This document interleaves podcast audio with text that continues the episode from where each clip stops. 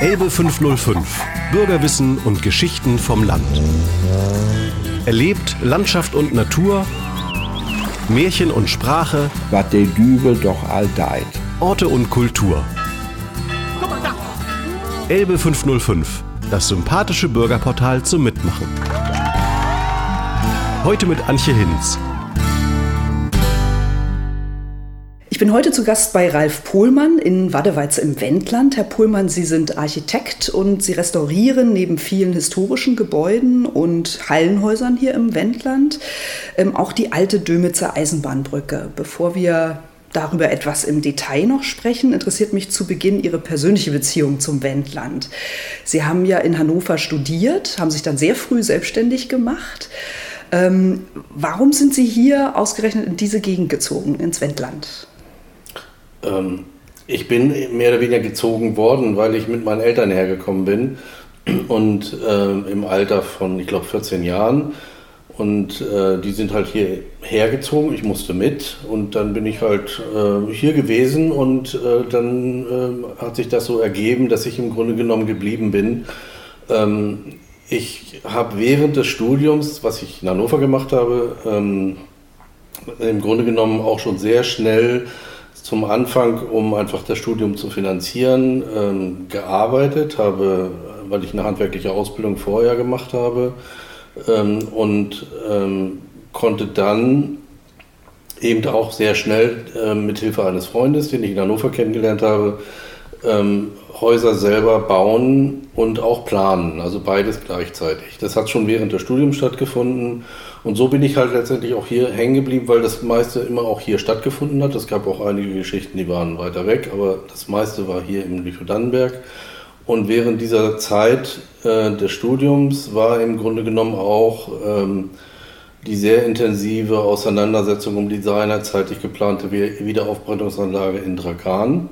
Und ähm, das hat mich mehr oder weniger auch nochmal sehr viel stärker an diese Region dann gebunden als es schon sowieso war.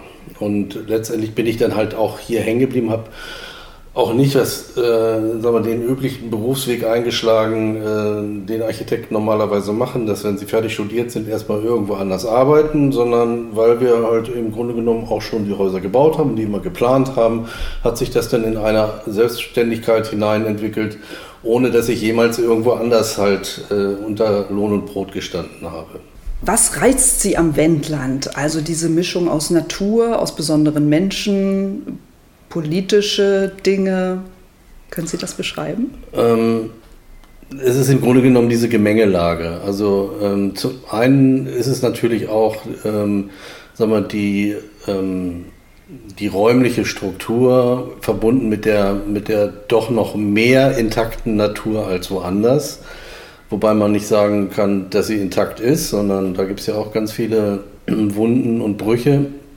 Und äh, verbunden dann halt eben mit diesem ähm, Ur, also mit diesem Menschenschlag, der eigentlich schon immer hier war. Das ist ja so etwas sehr, ähm, sehr ländliches, landwirtschaftlich geprägtes vor allen Dingen und dann in Verbindung mit denen, die dazugekommen sind, zu denen ich vielleicht auch so ein bisschen gehöre aber ähm, die im Grunde genommen dann auch äh, so eine neue, eine neue Atmosphäre in diesen äh, Landkreis reingebracht haben und vor allen Dingen auch relativ viel liberales Denken hergebracht haben, ähm, was auch eben auf die äh, oder sehr gerne von den Ureinwohnern angenommen wurde. Und diese Gemengelage, die ist eigentlich das, was den großen Reiz dieses Landkreises ausmacht und ich glaube auch einen Unterschied darstellt zu anderen ländlichen Regionen.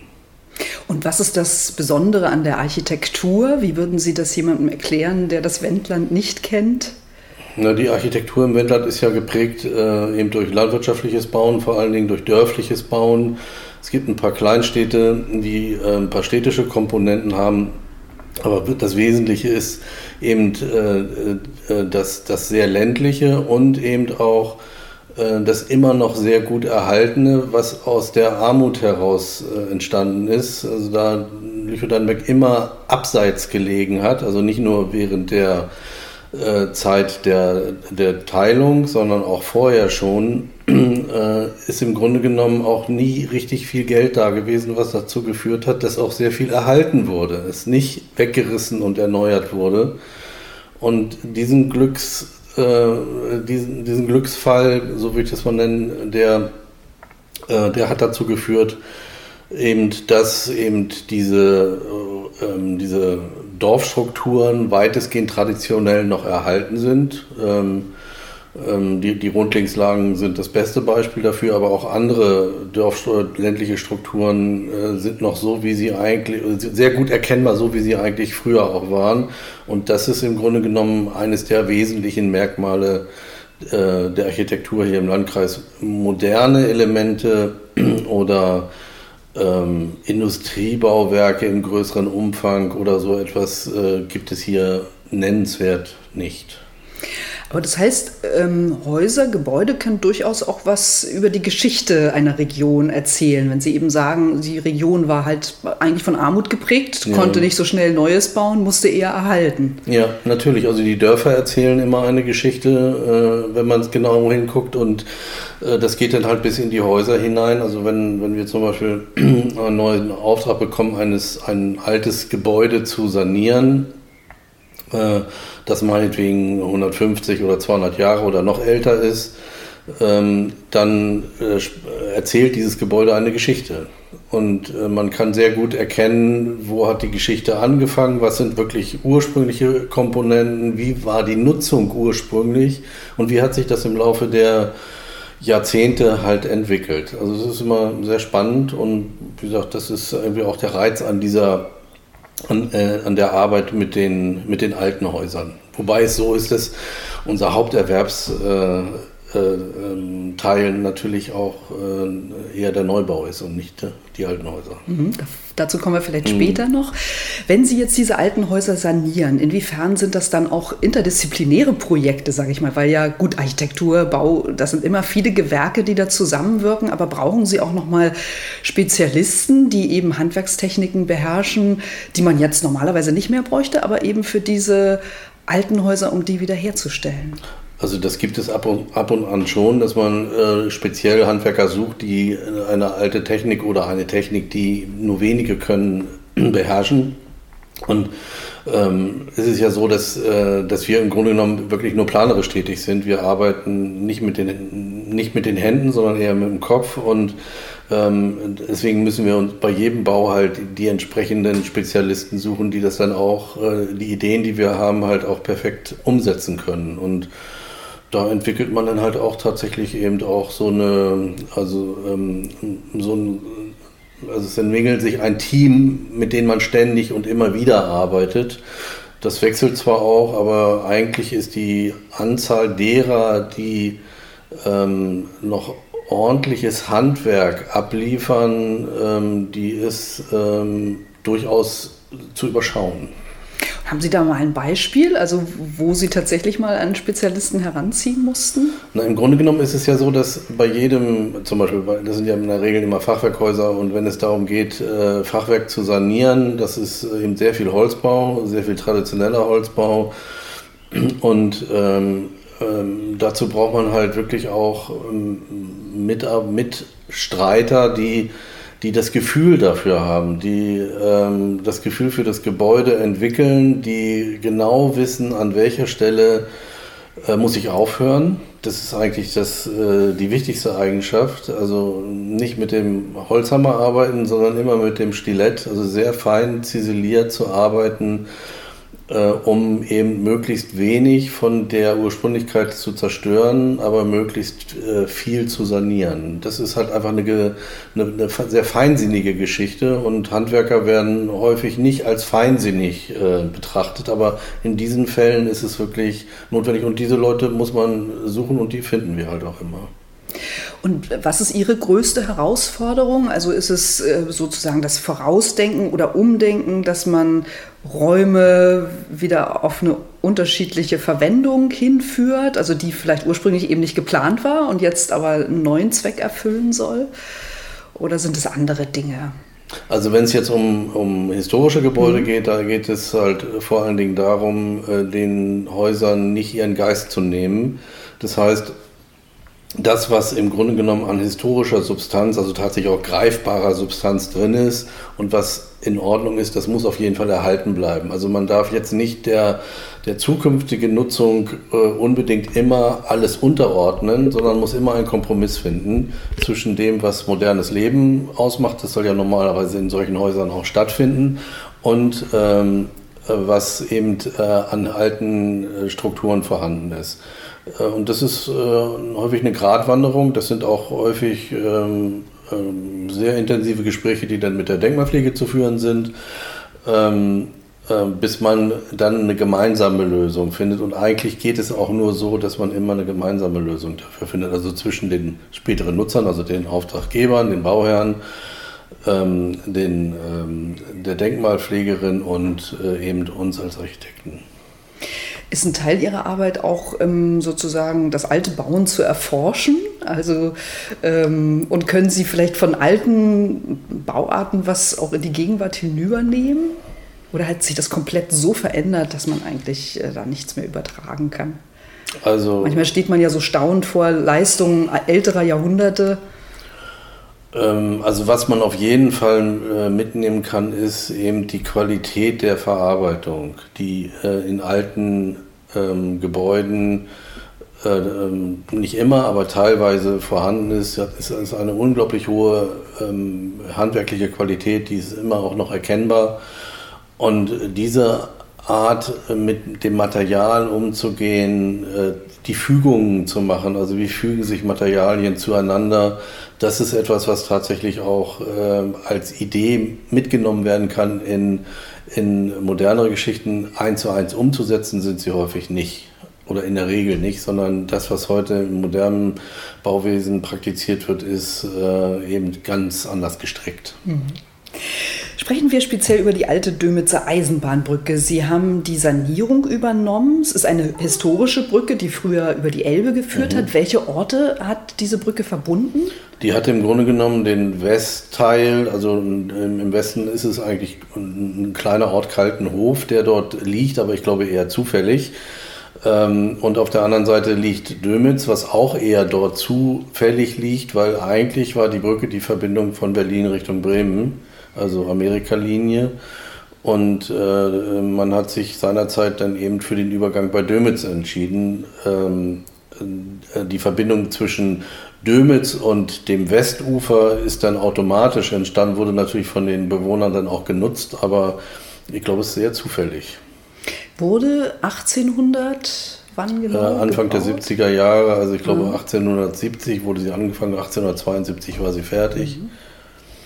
Und weil Sie sagen, ähm, Amerika, also den Weg dann, ähm, um nach Amerika zu gelangen, galt das nur für Personen oder auch, also für die Auswanderer oder für Waren auch, für den Warenverkehr? Also ich glaube, es galt mehr für die Personen als für Waren. Und äh, das ist dann aber auch irgendwann äh, relativ schnell zu Ende gewesen und deswegen ist diese Bahnlinie wohl auch nie wirtschaftlich gewesen, so was man jetzt darüber lesen kann. Ähm, sie wurde dann zwar weiterhin bis 1945 genutzt, aber es war eher keine Hauptverbindungslinie mehr. Welches Schicksal hat die Brücke dann 1945 ereilt? Was, was passiert, wie passiert das? 1945 ist sie dann halt ähm, äh, gegen Ende des Krieges ähm, eben äh, von den Amerikanern äh, zerbombt worden, beziehungsweise ein Brücken, ein oder zwei Brückenbögen, die über die Elbe direkt geführt haben, die sind zerstört worden. Damit war die Brücke halt nicht mehr benutzbar und stand dann eben ähm, sehr lange rum, mhm. ohne einen Nutzen zu haben. Wobei im Osten halt äh, bis äh, zur ähm, Grenzöffnung halt äh, alle Reste der Brücke halt restlos auch beseitigt wurden. Mhm. Und mit welcher Intention haben die ähm, Amerikaner diese Brücke gesprengt? Das kann ich nicht so genau sagen, aber in der Regel wurden ja, es war ja nicht die einzige Brücke, die gesprengt wurde. Also die, die Straßenbrücke, die ja äh, daneben auch über die Elbe ging, wurde ja fast gleichzeitig zerstört. Das ging halt darum, ähm, glaube ich, ähm, Also Rückzugsbewegungen äh, äh, der Reste der deutschen Armee halt irgendwie aufzuhalten oder ähnliches. Mhm. Ich kann es nicht genau Also am sagen. Ende des Zweiten ja. Weltkrieges sozusagen. Ja. Eigentlich war die, war die Entscheidung ja schon gefallen und dann ist es doch noch passiert. Mhm. Was ist jetzt das Besondere dieser Brücke unter architektonischen Gesichtspunkten? Unter architektonischen Gesichtspunkten ist es so, dass es äh, natürlich ein, ein äh, ziemlich einzigartiges Baudenkmal ist. Es ist äh, ein Industriebaudenkmal, was für Lüchow-Dannenberg auch eher eine Besonderheit ist. Ähm, diese Stahlkonstruktion ähm, ist ähm, eine Konstruktion der, des 19. Jahrhunderts, also ist auch im 19. Jahrhundert von einem Ingenieur erfunden worden, Schwedler Träger, Träger heißt es. Und es ist halt äh, ein, Fachwerkbinder, der in einer speziellen Art und Weise äh, zusammengenietet wurde. Die Brücke ist halt, äh, die Stahlelemente sind alle äh, genietet, weil schweißen konnte man seinerzeit noch nicht. Und ähm, äh, die Anzahl jetzt der noch vorhandenen Bögen, ich glaube 15 sind es jetzt noch, es kann auch falsch sein, ähm, ähm, die gibt es halt sonst nicht mehr äh, in Deutschland oder auch in Westeuropa. Ich meine gehört zu haben, dass es irgendwo in Baden-Württemberg noch einen, ähm, einen Brückenbogen gibt, äh, der auch aus der Zeit kommt. Äh, aber ansonsten ist halt dieses Bauwerk, so wie es da steht, auch mit diesem Kopfbauwerk, was ja ein reines Wehrbauwerk ist. Also es ist auch ähm, Verteidigungstechnik, die dort eigentlich steht. Ähm, diese, dieses Bauwerk äh, ist in Verbindung mit, der, mit dieser äh, Elbtalaue, die da ja auch sehr gut zu sehen ist und sehr weit ist, in, in Verbindung auch mit dieser wunderbaren Natur, ist es natürlich auch ein, ein richtiges, äh, ein richtiges optisches Ereignis. Und ähm, inwiefern ähm, soll diese Brücke jetzt saniert werden? Also was genau muss jetzt getan werden, um diese Brücke zu erhalten? Naja, das, was wir im Augenblick machen und was kurz vor Abschluss steht, das ist halt, dass wir den, dieses Kopfbauwerk, was ja vor allen Dingen aus Naturstein und aus Ziegelmauerwerk besteht, äh, saniert haben. Das war sehr marode, da waren heftige Frostschäden drin, es gab äh, keine Abdichtung mehr. Ähm, dieses Mauerwerk war im Grunde genommen vollgelaufen mit Wasser und ähm, wir haben dann eben äh, neben der Abdichtung des Gebäudes, die wir wieder hergestellt haben, und haben wir halt eben im, im großen Umfang Mauerwerkssanierung betrieben. Das heißt, es sind ungefähr 14.000 Ziegelsteine ausgetauscht worden. Ähm, die Verfugung ist komplett erneuert worden, die irgendwann mal von der Bundesbahn in den 60er Jahren äh, ziemlich falsch äh, erneuert wurde und äh, eigentlich eine Verschlimmbesserung war. Und ähm, diese, diese Sanierungsarbeiten, die jetzt sich nur auf dieses Kopfbauwerk beziehen, sind im Grunde genommen der erste Schritt gewesen. Ähm, weitere müssen eigentlich folgen, wenn man das dann wirklich auch langfristig erhalten will. Also die Brückenbögen selber sind relativ gut erhalten, weil der Stahl, der dort verwendet wurde, sehr kohlenstoffhaltig ist. Dadurch äh, rostet er nicht weiter. Er ist zwar sehr rostig, aber er rostet nicht weiter. Und ähm, die einzelnen Pfeiler, auf denen die Brückenbögen ruhen, die sind tatsächlich auch, ähm, haben, haben heftigen Sanierungsbedarf. Und der Stein, wurde der jetzt neu gebrannt, extra um diese alten Steine auszutauschen? Den Stein, also die Steine, die wir erneuern mussten, den haben wir nachbauen lassen, ja. Also das heißt, wir haben eben äh, Proben ausgebaut von den vorhandenen Steinen. Ähm, wir konnten leider nicht mehr die Ziegelei ausfindig machen, wo die Steine gebrannt wurden. Ähm, anders als ähm, den Naturstein, wo wir tatsächlich auch die Quelle wiedergefunden haben. Äh, aber die, ähm, die Ziegelsteine wussten wir nicht, wo, her, sie herkamen. Wir haben sie nachbauen lassen und wir haben eine Ziegelei gefunden, die da, sich darauf spezialisiert hat, die noch mit einem historischen Ringofen arbeitet, der zufälligerweise auch kurz vor 1870, irgendwo in den 1860er Jahren gebaut wurde, also auch historisch ist und man eigentlich sagen kann, dass die Steine dann doch sehr authentisch sind, die da wieder neu angebaut wurden. Ähm, das Ergebnis zeigt es auch. Also wir haben ja letztes Jahr im Sommer schon sehr viel gearbeitet, sehr viele Steine ausgetauscht, die jetzt einen Winter Bewitterung hinter sich haben und man kann kaum noch erkennen, was alt und was neu ist. Also das hat sehr, sehr gut funktioniert. Und was sind jetzt die nächsten Schritte, die dann kommen werden? Und über welchen Zeitraum haben Sie überhaupt geplant?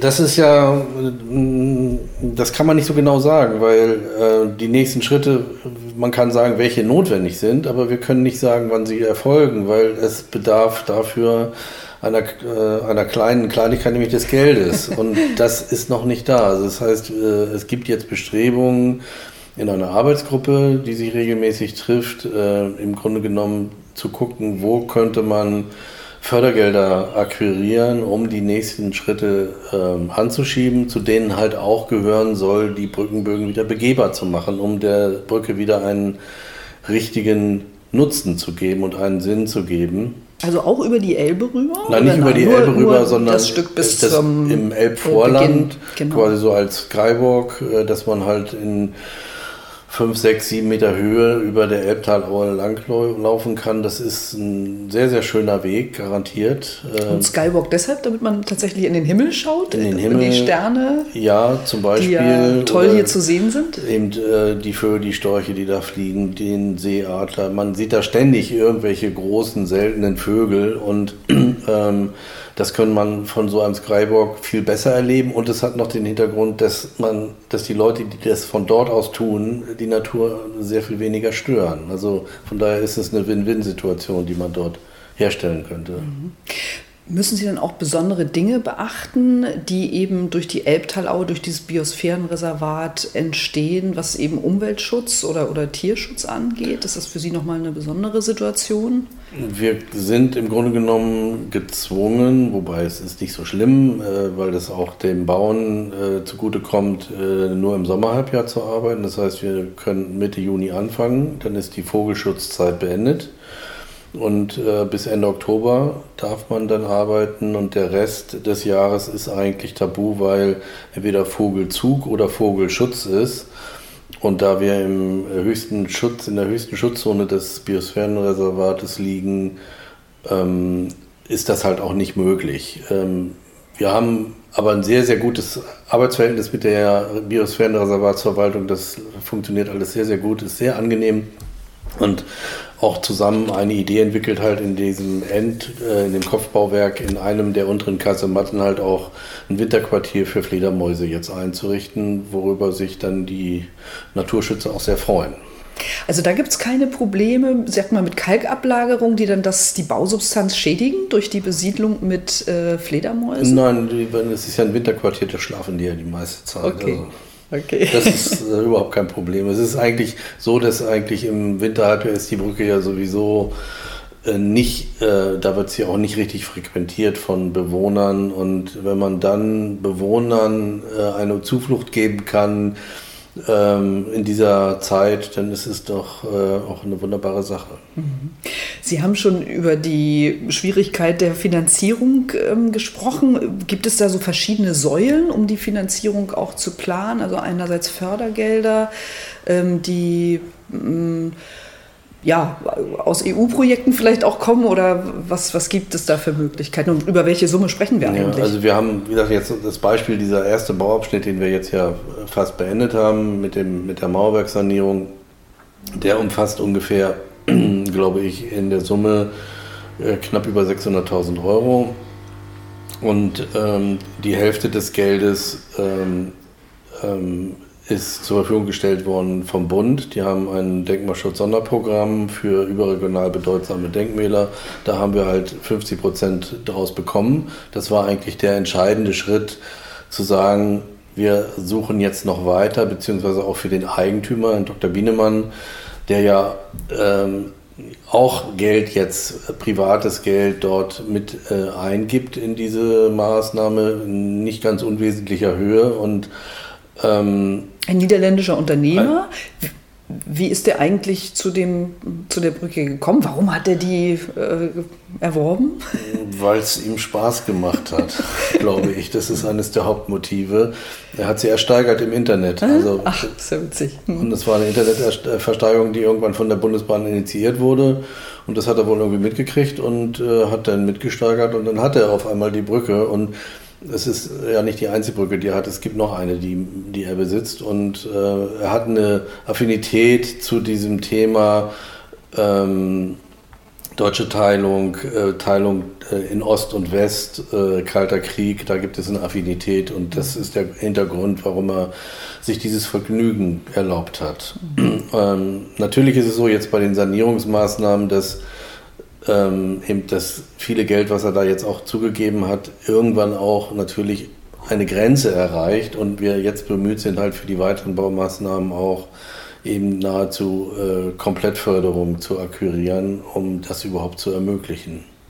Und hofft er denn auch auf Refinanzierung? Also gibt es irgendwelche Ideen für, weiß nicht, Gastronomie da auch oder äh, andere Nutzungskonzepte? Es gab schon sehr viele, es gab schon sehr viele, sehr vielfältige Ideen, äh, die sich aber eigentlich alle zerschlagen haben. Ähm, man muss eigentlich äh, sich darüber klar sein, dass man dort mit dieser Brücke an dieser Stelle kein Geld verdienen kann, sondern dass es wirklich etwas ist für die Allgemeinheit.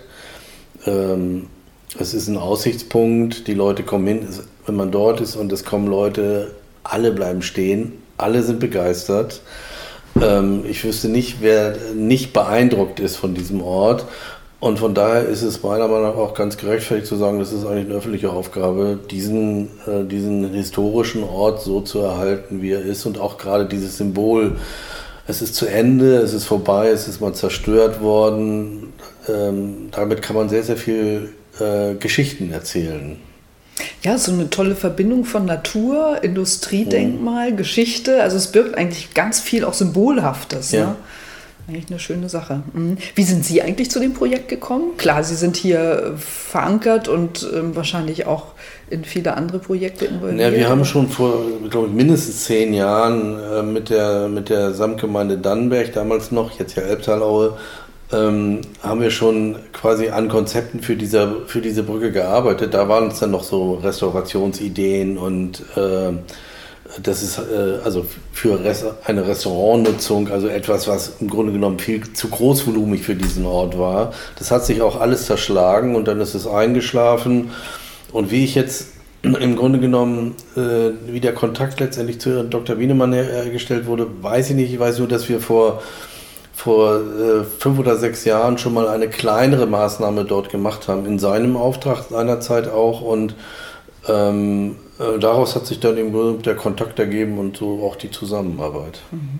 Es gibt ja auch einen Freundeskreis, Dömitzer Eisenbahnbrücke. Worum kümmert der sich? Was macht der genau? Die kümmern sich im Grunde genommen um Öffentlichkeitsarbeit, um diese Brücke halt auch zu, ähm, in der Öffentlichkeit bekannt zu machen. Sie kümmern sich, oder äh, der Freundeskreis ist äh, im Wesentlichen halt Herr Süßenbach aus Dannenberg, der, äh, der sich halt äh, sehr intensiv auch um das Gebäude selber kümmert, also solange wir nicht bauen ähm, Führung äh, macht, auch wenn sie angefragt werden und äh, vielfältige Kontakte hat nach überall hin, wo Brückenfreunde sind. Also das ist schon eine sehr, ähm, sehr gute Kooperation und dieser, diese Freunde der, der Eisenbahnbrücke, die sind halt auch ähm, wesentlicher Bestandteil dieser Arbeitsgruppe, die sich um diese zukünftige Sanierungs, um diese zukünftigen Sanierungsphasen kümmern wird. Gibt es noch irgendwie eine Geschichte oder was Besonderes, auf das Sie gestoßen sind im Zuge dieses Brückenprojektes?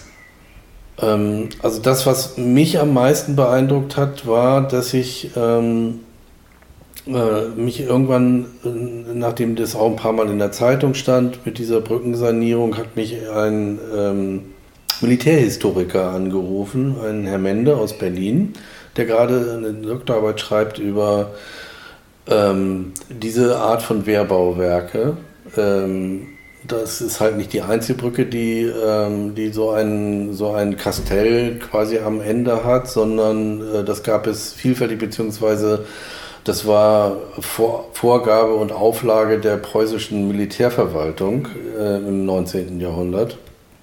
Und ähm, der ist dann gekommen, hat sich das angeguckt und hat mir vor allen Dingen die ganzen Kleinigkeiten erklärt, ähm, welche Funktion, welche Öffnung, welche Klappe, welche Richtung der, äh, der Skischarten äh, hat, äh, wo man eigentlich am Anfang erstmal gedacht hat, Mensch, das ist doch, das, da hat einer sich ein bisschen Zuckerbäckermäßig verewigt. Kunst am Bau.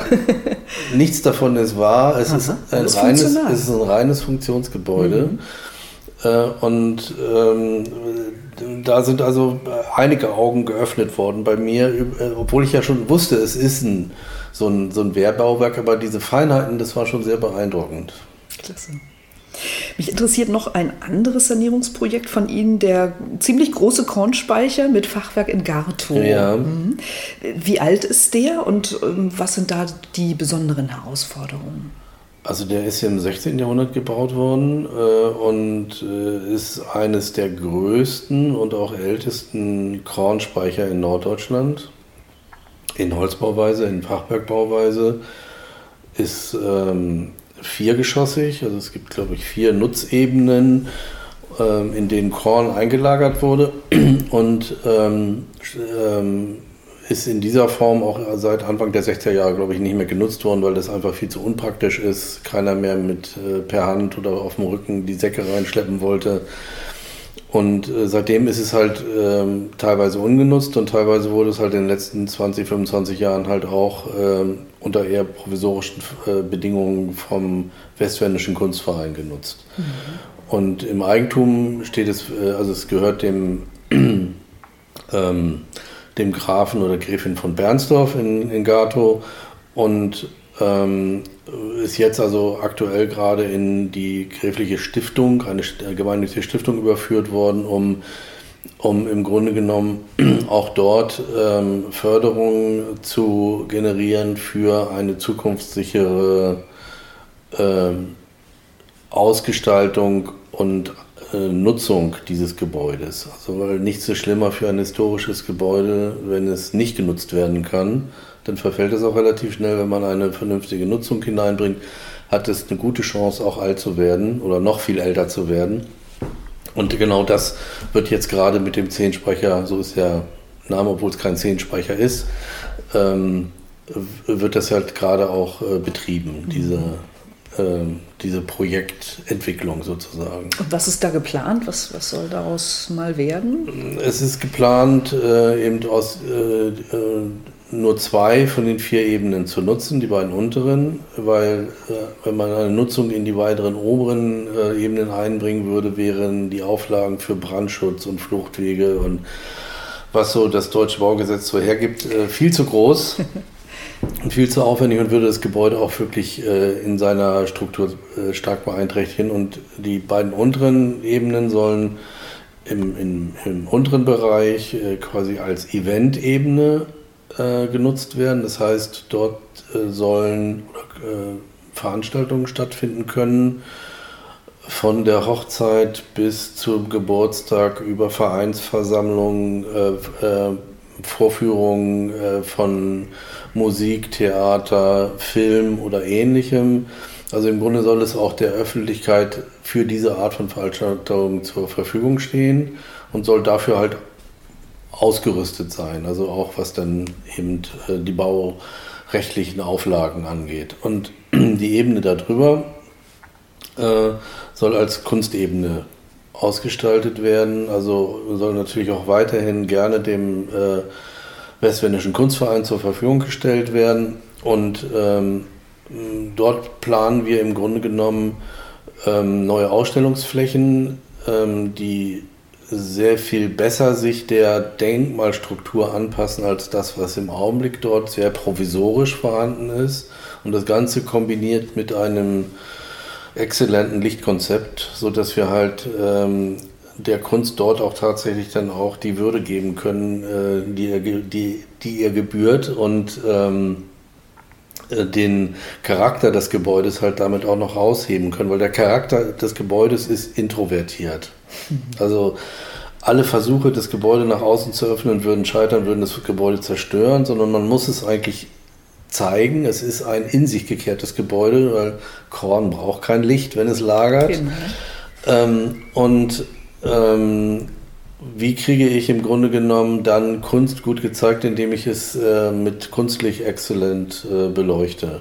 Und eben dieser Halbschatten des Gebäudes verbunden mit einer klaren deutlichen Darstellung der ausgestellten Kunst ist, äh, also wir haben da auch eine Visualisierung jetzt machen lassen und die zeigt das eigentlich auch.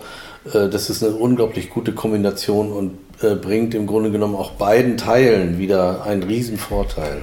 Das heißt, haben Sie da noch mal ein richtiges Modell gebaut oder wird heute sowas digital simuliert, wie solche Ausleuchtungen zum Beispiel passieren? Das haben, wir, das, äh, das haben wir visualisieren lassen. Das heißt, das, wir haben ein Foto zu, äh, genommen und man kann es ja als da, wir können es fotografieren und dann äh, mit dem Foto im Grunde genommen die zukünftige Situation dargestellt. Also in, einschließlich halt, wie könnte so eine Beleuchtung, eine Belichtung aussehen und äh, wie sehen die Stellwände aus, die wir uns ausgedacht haben. Das konnte man dann alles schön da reinmontieren. Arbeiten Sie schon mit 3D-Techniken, um sozusagen ja, Dinge vorher zu simulieren, die man vielleicht schwer vorstellen kann? Äh, also wir planen in der Regel grundsätzlich das, was wir an Gebäuden planen, dreidimensional. Mhm. Also es wird nichts mehr zweidimensional nur gezeichnet, sondern eigentlich werden die Gebäude im Computer gebaut. Und auch schon inklusive so Lichtsimulationen oder, oder anderen? Nee, das ist das, was, mhm. äh, das ist das, wo, man, wo wir uns dann halt auch Spezialisten bedienen. Also es mhm. gibt äh, Spezialisten für Visualisierung.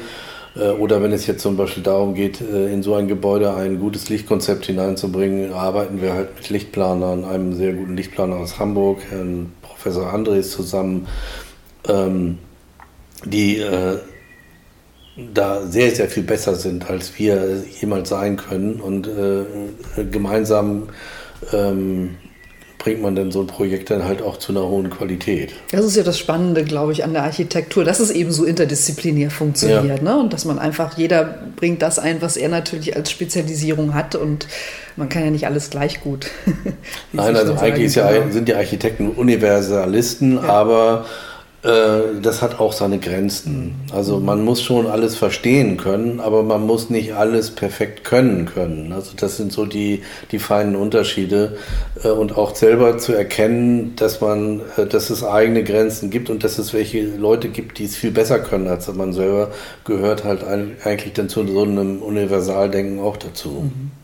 Gibt es ein Herzensprojekt, jetzt abgesehen von dem Gartor Kornspeicher und der Dömitzer Eisenbahnbrücke, was vielleicht auch besonders kompliziert war und ähm, ja, was, worauf Sie vielleicht auch besonders stolz sind? Also ich meine, das mit der alten ja von den alten mhm. Bauwerken. Also das, was äh, was eigentlich ähm, am anspruchsvollsten ist und was wirklich auch ähm, was wo eigentlich am meisten Herzblut drin ist, das ist die Brücke. Also das mhm. ist ein, eindeutig so. Das hat aber auch einfach damit zu tun, dass ich, äh, dass ich die auch schon wirklich seitdem ich hier im Landkreis bin, kenne und da auch drauf rumgeklettert bin als Jugendlicher. ähm, und äh, eigentlich auch regelmäßig besucht habe und auch die Symbolik äh, immer eben begeistert gesehen habe und angeguckt habe. Ähm, äh, natürlich ist das so ein Projekt wie der Zehnspeicher auch was ganz Besonderes, weil es sind alles Gebäude, von denen es eigentlich keine zweiten gibt. Also von daher ist das schon mal was ganz, ganz Tolles.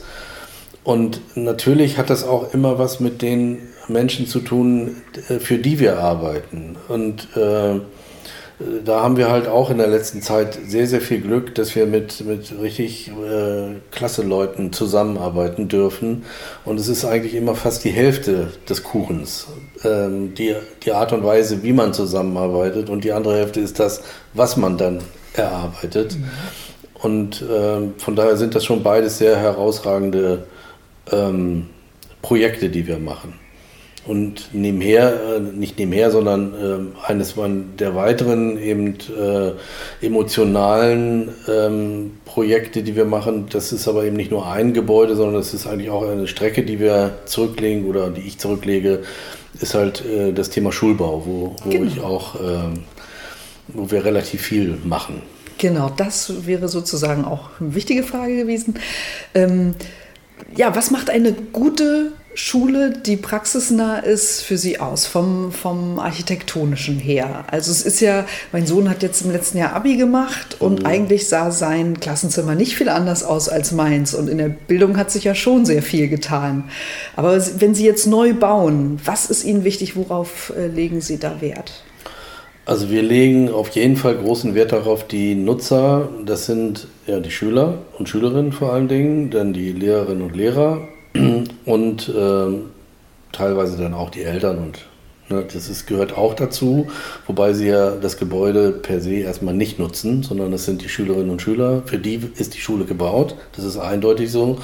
Äh, Lehrerinnen und Lehrer sind Dienstleister, die genauso wie wir im Grunde genommen dafür sorgen müssen, und äh, das ist halt ihr Beruf, dass das Ziel, nämlich gute Bildung äh, darzustellen, erreicht wird. Und von daher sind, sind eben äh, die Lehrerinnen und Lehrer und wir eigentlich Verbündete und müssen genauso auch auftreten. Ähm, wir, wir sind zwar verschwunden, wenn die Schule fertig ist, aber der Teil bis dahin ist nicht ganz unwesentlich für eine gute Schule. Und ähm, was wir halt auch versuchen, ist eben äh, die, ähm, eben die, die Schule ähm, erstmal auf ein, auf, ein, auf ein, ein Grundniveau zu bringen, beziehungsweise auf einen Punkt Null zu bringen, um neu denken zu können. Also es ist häufig so bei solchen Organisationseinheiten, das ist hier bei uns im Büro garantiert genauso für unsere Arbeit, aber wenn man von außen in solche Organisationseinheiten wie Schule reinguckt, sieht man, dass es durchaus Strukturen gibt, die werden einfach gemacht, weil sie da sind. Und ohne, nicht mehr hinterfragt. Ohne dass sie irgendwie mhm. hinterfragt mhm. werden. Und unsere Aufgabe besteht, oder ich verstehe es auf jeden Fall so, dass wir heftig hinterfragen. Wir stellen eigentlich erstmal alles in Frage, machen uns damit nicht unbedingt immer beliebt ähm, und ähm, bauen dann im Grunde genommen neu auf in Zusammenarbeit mit, äh, mit äh, den, äh, den Kollegien, den Schülern natürlich auch und Schülerinnen, die werden auch mit einbezogen, aber eben auch dem eigentlichen Auftraggeber, nämlich dem Schulträger, der auch eine sehr, sehr wichtige Rolle spielt, weil er nämlich erstens sagt, was er haben will, das Geld gibt in der Regel und damit auch relativ viel bestimmen kann. Und diese, diese äh, Sammlung an, an Menschen, die versuchen wir halt, wie gesagt, ähm, zusammenzubringen und dann das möglichst beste Ergebnis rauszuholen. Und eine Pädagogik zu ermöglichen ist, die, die halt auch noch in 30 Jahren funktionieren kann und äh, eben nicht nach hinten guckt, sondern nach vorne. Und was machen Sie speziell anders oder wo versuchen Sie neue Denkanstöße zu geben? Also es gibt eigentlich so ein paar klassische Organisationsstrukturen, die wir eigentlich nicht mehr machen wollen. Also bin ich auch ganz offen. Also wenn uns jemand kommt und sagt, wir bauen mal eine Schule mit zehn Klassen, dann würde ich sagen, das mache ich nicht. Äh, weil die Klasse als per se ist im Grunde genommen ja auch ein sehr introvertierter Raum, äh, bedingt, dass, ähm, dass ein, eine Person dort das Sagen hat, äh, es nur ganz wenig Offenheit nach außen gibt ähm, Kommunikation relativ gut unterbunden wird. Ähm, das sind alles so Grundlagen, die eigentlich nicht zu moderner Pädagogik gehören, moderne Pädagogik braucht Offenheit, braucht viel, viel Kommunikation, also nicht nur sprachliche, sondern auch vor allen Dingen visuelle Kommunikation und äh, braucht halt dann eben auch die klassischen Randbedingungen, wie es muss eine gute Luft haben, es muss gute Akustik haben, es muss eine gute Haptik haben, es, ähm, ähm, es muss eine gute Temperatur haben. All das gehört zueinander, muss sichergestellt werden und dann eben muss es hochflexibel sein. Weil ähm, Lernen ja, äh, also klassischerweise ist ja so, dass Schüler immer am Ende eines Jahres am selben Punkt sein sollen. Und alle wissen eigentlich, dass es nicht richtig funktioniert. Und von daher muss Lernen flexibel sein. Jeder muss seine eigene Geschwindigkeit gehen können. Und die räumlichen Strukturen müssen das zur Verfügung stellen und müssen das auch ermöglichen. Und wenn man das alles zusammenfügt und sich einen Raum dann denkt, sieht er auf einmal überhaupt nicht mehr wie eine Schule aus. Sondern es könnte auch ein Bürogebäude sein, ein modernes oder eine Bibliothek oder ein ähnliches Gebäude. Also es, es schwimmt sehr stark und es ist multifunktional nutzbar. Und dadurch, dass es multifunktional nutzbar wird, ist es ja auf einmal auch für andere Leute nutzbar. Nicht nur für die, die in der Schule sind, sondern es könnte auch jemand ganz anderes es nutzen, weil es ja multifunktional ist. Das ist ja und dann wird auf einmal aus so, einem, aus so einer Schulidee eine ganz spannende Idee und es ist keine Schulidee mehr, sondern es ist eine Idee, die quasi auch äh, als Quartierslösung zu denken ist, als Stadtteillösung, also sich öffnet in den öffentlichen Raum hinein. Um die Welt eben in die Schule hineinzuholen und anderer, äh, auf der anderen Seite Genau. auch ja, die Schule in die Welt hinauszuschicken. Ja, ne? Also es ist so eigentlich ein, großer Akt der. Befreiung, wobei er von den Insassen der, der traditionellen Schule eher meistens oder häufig teilweise nicht so verstanden wird. Schön, dass Sie Insassen sagen. also Sie müssen schon noch Überzeugungsarbeit leisten, dass es eben weggeht von kleineren Räumen eher zu größeren Räumen mit Modulsystemen oder dergleichen mehr, Ja. um eben verschiedene Nutzungsmöglichkeiten auch Also wenn man das beobachtet, auch die gesellschaftliche Entwicklung, wenn man, wenn man das eigentlich sich äh, anguckt, dann sieht man, dass eben in 10, 15 Jahren Schule komplett anders sein wird als heute. Das kann eigentlich gar nicht mehr, kann gar nicht anders sein. Das heißt, äh, Schule muss sich in seinen Strukturen heftig bewegen. Und wir wollen im Grunde genommen nicht die sein, die das dann durch Bauten, die wieder 50 Jahre stehen, aufhalten, sondern wir wollen das ermöglichen. Was wünschen Sie sich noch für das Wendland? Was würde das Leben hier noch lebenswerter machen? Ähm, ein kleines, einen kleinen Tick mehr Gelassenheit, weil ähm, viele Diskussionen hier auch sehr angespannt laufen. Also mh, in Hinblick auf Regionalentwicklung zum Beispiel oder äh, wie könnte die wirtschaftliche Entwicklung des, äh, der Region sein. Ähm, Ich glaube, da ist auch tatsächlich Gelassenheit noch ein Faktor, der ganz wichtig ist, dass man auch Sachen laufen lässt äh, und sie nicht unbedingt künstlich noch befeuert, wenn man sieht, dass es sowieso läuft. Also um mal so ein konkretes Beispiel zu nennen, ähm, es gibt äh, eine heftige Nachfrage im Augenblick nach alten Gebäuden äh, dörflicher Lage.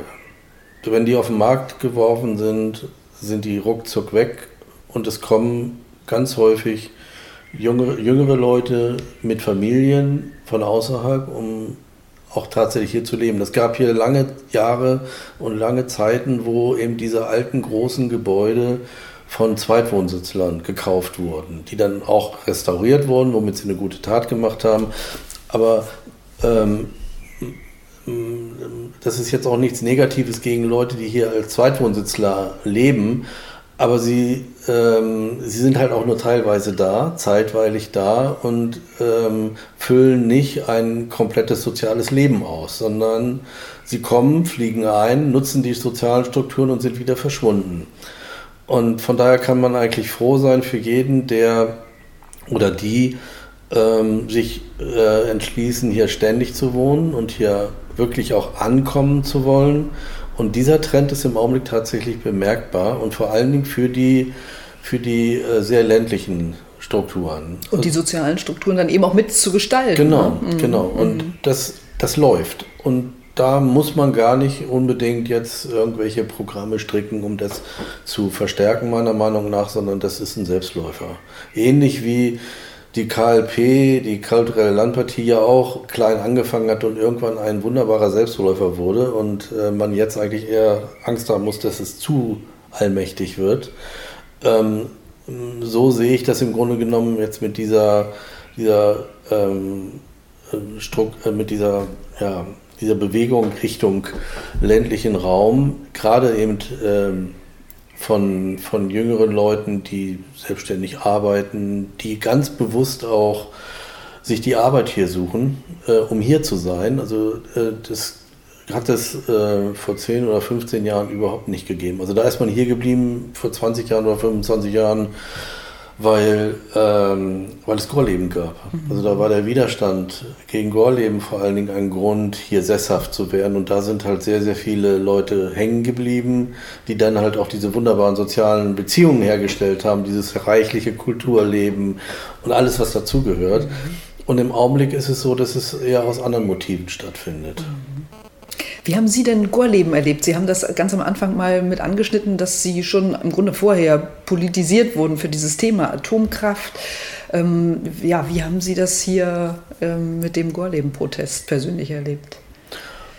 Also ich meine, im Grunde genommen es hat, gehört das ja mit äh, zu der eigenen Sozialisation, ähm, dieses Erleben. Ähm, man, ich habe, ähm, als wir hierher gezogen sind mit meinen Eltern, das war Anfang der 70er Jahre, ähm, musste ich halt äh, in Uelzen zur Schule gehen, weil in Dannenberg gab es kein Latein und ich war Lateiner. Und ähm, dann habe ich halt in Uelzen auch ähm, einen Zweitwohnsitz gehabt sozusagen äh, und habe dort schon im Grunde genommen, da gab es halt als erstes eine Anti-Atom-Bewegung, weil dort ein, äh, eine Wiederaufbereitungsanlage in Lutherloh, das ist südlich von Uelzen, eben errichtet werden sollte. Das ist dann irgendwann aber auch äh, durch Gorleben ersetzt worden und so ist, war ich automatisch schon in dieser in der Diskussion drin und war da eigentlich auch schon politisiert und das hat sich dann halt im hier in der im, im, in, mit dem Thema Gorleben, dann gab es noch zwischendurch das Thema Dragan, wo ich relativ kräftig mitgemischt habe, weil da, wo meine Eltern hingezogen sind, ist relativ dicht an Dragan gewesen. Das hatte damit zu tun. Und äh, das hat im Grunde genommen sehr, sehr viel geprägt und auch diese Verbundenheit äh, mit. Und haben Sie, ähm, sag mal, rein politisch aufklärerische Aktionen unternommen oder so diesen Weg gewählt der kulturellen Brille, wie das ja die kulturelle Land- oder künstlerischen Brille, wie das die kulturelle Landpartie dann zumindest in den späteren Jahren ähm, versucht hat und ja, sehr erfolgreich. Es war ja immer eine Gemengelage. Also die ersten Aufträge, die wir hier im, äh, in den 80er Jahren äh, an, an, an, Hausbauaufträgen hatten, äh, das waren alles Leute, die aus dieser Szene kamen, die darüber auch kennengelernt wurden. Und ähm, dann kam halt das Thema Ökologie dazu im, im Bauen, womit wir uns, womit ich mich halt auch von Anfang an beschäftigt habe. Und das war halt noch lange nicht so weit verbreitet, wie es im Augenblick ist. Ähm, und äh, das hat dann auch das Übrige getan, dass die richtigen Leute sich gefunden haben, um zusammen was zu machen. Und äh, man hat tagsüber Häuser gebaut und abends ist man dann äh, demonstrieren gegangen oder in, zu Versammlungen oder anderen ähm, spontanen und witzigen Aktionen, die es ja hier vielfältig gegeben hat. Also so können sich auch Netzwerke bilden ja, ja. und Arbeitsaufträge letztlich, eine Arbeitsgrundlage. Wobei das nie irgendwie bewusst gemacht wurde, mhm. sondern es passierte einfach. Klar, man äh, möchte ja gerne mit den Leuten zusammenarbeiten, ja. denen man vertraut, ja. ganz klar. Mhm. Schauen wir zum Schluss nochmal auf die andere Seite der Elbe. Also dieses Bürgerportal richtet sich ja auch an mhm. Menschen in der Gegend. Sind Sie dort oder ist die Elbe immer noch tatsächlich ein Trenn, ein Grenzfluss, wie es ja schon lange davor war? Wenn man ehrlich ist, würde ich sagen, ja, das ist noch so. Also ich bin sehr selten auf der anderen Seite der Elbe, wenn, dann eher nur durchfahrenderweise.